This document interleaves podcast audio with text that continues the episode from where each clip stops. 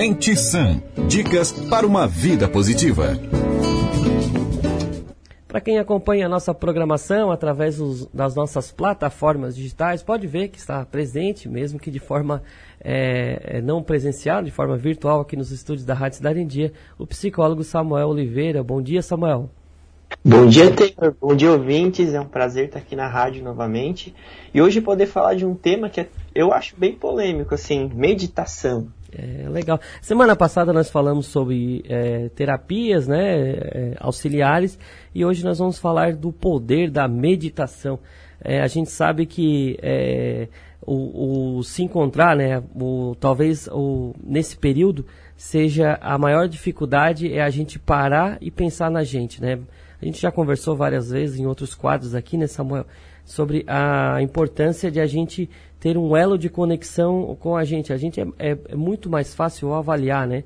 Você, você me avaliar, e a gente avaliar o, o cenário, avaliar, avaliar os números, mas como que a gente pode, através da meditação, buscar esse equilíbrio para nós, Samuel?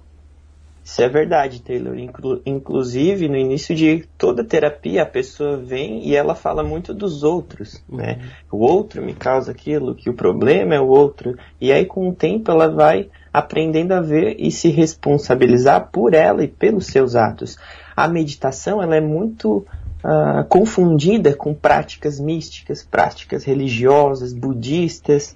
Tem origem, tem origem sim no budismo, mas o que a gente vem falar hoje é de ciência, é de algo que dá para ser feito no teu dia a dia em um minuto, cinco minutos. Então, para meditar, você não precisa ficar de pernas cruzadas em posição zen.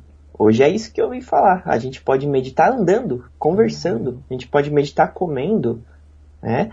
E é uma prática que volta a gente para nós mesmos tira a gente da confusão, da agitação, do estresse, da ansiedade, da depressão e traz a gente para o momento presente. Que, aliás, as patologias elas estão muito aliadas a isso, né? Muito se fala ansiedade, excesso de futuro e depressão, excesso de passado. Oh, interessante. É, e qualquer pessoa pode praticar, Samuel? Qualquer pessoa pode praticar. Uhum. Existe algum, algum método que você queira passar para os nossos ouvintes? É, inicial ou é sempre bom ter um auxílio é, de uma pessoa, de um profissional para auxiliar nesses primeiros momentos é, e também como alcançar né, uma boa meditação? Dá para eu passar um, uma introdução sim, sem problema nenhum, mas também é muito importante ter um auxílio. Uhum. Tanto que eu passo para os meus pacientes no consultório e eles começaram a pedir para mim gravar. Ah, Samuel, grava para mim. Tu tô fazendo uma, um áudio guiado de como eu tenho que fazer. Aí eu comecei a pensar nisso, Taylor, e eu desenvolvi um curso de meditação para as pessoas, né? Para quem não sabe nada, para quem está aprendendo do zero. Então eu diria para essa pessoa: sente-se numa posição confortável. Você que nunca meditou, não vai tentar meditar andando, vai ser um problema. Sente-se numa posição confortável e sinta a sua respiração bota um cronômetro do celular, do relógio, por um minuto. E nesse um minuto você vai prestar atenção na sua respiração. Veio pensamento, veio um sentimento, veio um, uma ideia, um julgamento. Ah, que idiota isso que eu estou fazendo. Volta para a respiração. Eu diria que nesse um minutinho você praticar a atenção voltada à sua respiração, não tem problema para ninguém. É um desafio para aquelas pessoas que são ansiosas, né, Samuel? Um grande desafio para todos nós, né, Taylor? Qualquer pessoa. Ah, eu estava falando de ansiedade, excesso de futuro, depressão, excesso de passado, e aí me lembrei que também é muito comentado o excesso de presente nas pessoas que têm estresse. O estresse é o excesso de presente. Olha só. Eu, Samuel, é, por favor. Eu... E quanto tempo assim? Você falou que basta um minuto, né, para eu me conectar, sentir a minha respiração. É, isso pode ser diariamente, em qualquer ambiente, não precisa é, eu, eu me retirar de algum lugar, eu posso fazer, por exemplo, é, no meu ambiente, talvez na minha ilha de redação, no meu ambiente de trabalho, eu posso estar fazendo essa meditação? Claro, uhum. na meditação a gente não tenta ser, a, ser inimigo dos barulhos, dos pensamentos, dos atrapalhos, daquilo que vai tirar o nosso foco. A gente tenta na meditação, à medida do possível que a gente vai praticando, aprender a tratar todas essas coisas que nos atrapalham de forma gentil e amorosa. Então eu estou meditando e passa um carro, vum, bem rápido. Eu percebo o barulho do carro vindo, o barulho do carro se acentuando e o barulho do carro indo. E depois eu percebo o silêncio. Eu não faço disso, ah, estragou a minha prática. Não, porque tu não vai conseguir nenhum lugar do mundo que tenha silêncio perfeito para te meditar. Tu vai precisar usar o barulho como um instrumento meditativo. Oh, interessante. Não precisa escutar um barulho de uma cachoeira, um, uhum. ou talvez no meio de, um, de, uma, uma floresta, como a gente vê, né? Um canto de um pássaro. A gente pode se encontrar é, dentro do, de qualquer ambiente, desde que a gente queira, né? Esse é o primeiro Bom. passo, talvez, né? Sim, e um instrumento que eu recomendo você sempre ter perto de você é a sua respiração. Uhum. Você lembrar que respira. Ah, eu lembrei que respiro, tá? Agora que eu lembrei que eu respiro, deixa eu me ajeitar na cadeira, alinhar minha coluna. Ah, respirei fundo. Pronto, eu posso a partir de agora direcionar minha atenção para minha respiração e a partir de pensamentos, julgamentos, barulhos, eu volto a atenção para minha respiração. Uhum. É, a gente é, gosta muito de encontrar a tranquilidade, ah, que lugar de paz que é aqui que eu estou sentindo.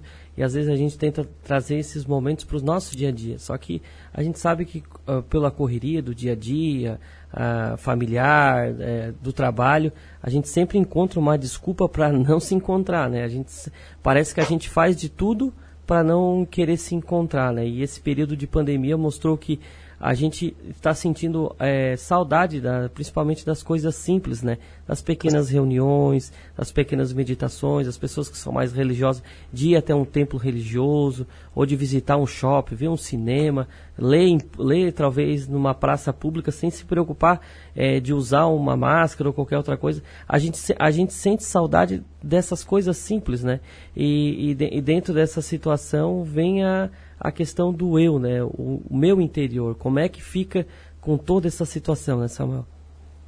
Pois é, muita gente tem reclamado que a vida mudou, uhum. né? Eu tenho uh, ouvido alguns relatos que eu acho até interessante. Teve uma paciente que falou esses dias: a, a vida antes para mim era shopping, a vida antes para mim era viagem, era festa, era mundo de fora. A vida agora para mim é livros, filmes, família, amigos, né? Então, para quem se permite olhar a pandemia com outros olhos, tem outros olhos para ser visto, sim.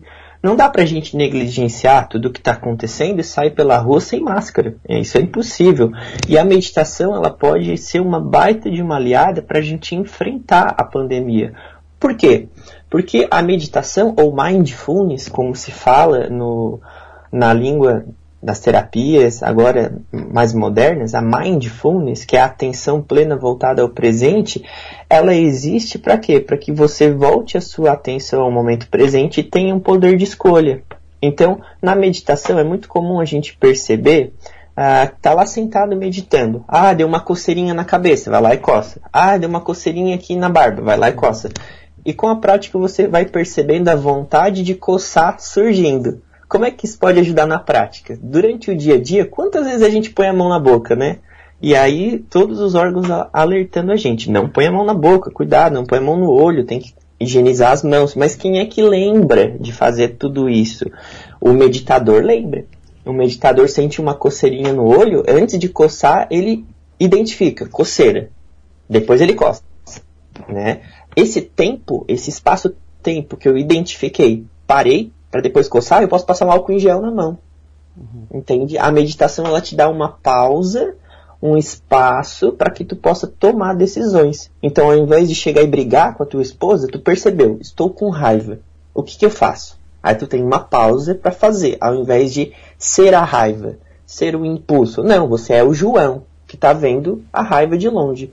Se você se torna a raiva, aí é um problema. Se você se torna a ansiedade, aí é um problema. Pessoas ansiosas, quando meditam, também. Eu sou o Pedro, mas a minha ansiedade está aqui longe. Uhum. Eu não sou a ansiedade. Eu estou ansioso. Por isso que a ansiedade ela tem um pico, ela sobe e depois ela desce. Você não é essa coisa. A gente aprende na meditação a se desidentificar com os problemas.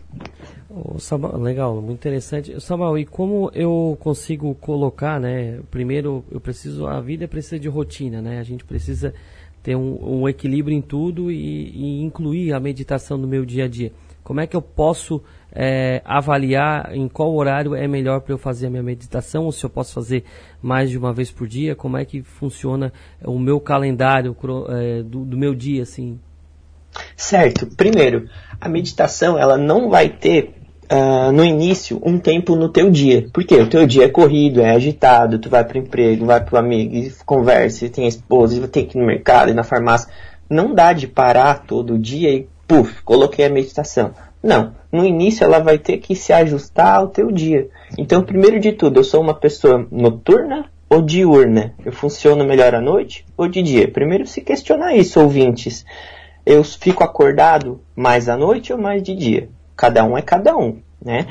O que, que não pode acontecer, ouvintes, é você dormir na meditação. Você não pode dormir. A prática da meditação é uma prática de atenção. É uma, você senta ou fica em pé ou deitado, mas tem que estar numa postura de atenção. Eu estou atento ao que está acontecendo. Se você dormir é relaxamento, aí não é meditação, é outra coisa.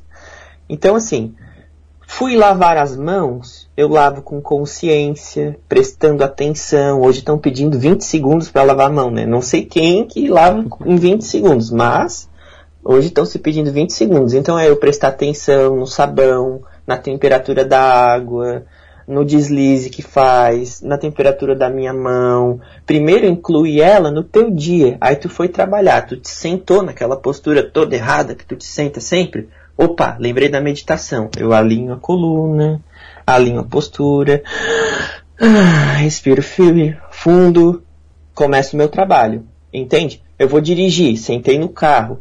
Peraí, meditação, atenção. Pronto, agora estou dirigindo com atenção. A meditação ela tem que encaixar no teu dia com as tarefas que tu faz tu não vai de primeira te parar tudo que tu está fazendo para fazer uma meditação. É impossível. A pessoa que está agitada no dia a dia, ela tem que implementar a meditação no dia a dia, fazendo o que ela faz com atenção.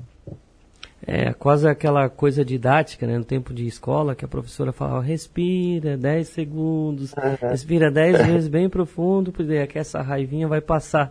Não, não Grande pode... de professora, sabia muito. Samuel, a gente tem um encontro marcado na próxima segunda-feira, no nosso quadro Mensã. Muito obrigado por dividir os seus conhecimentos aqui com os nossos ouvintes espectadores da programação.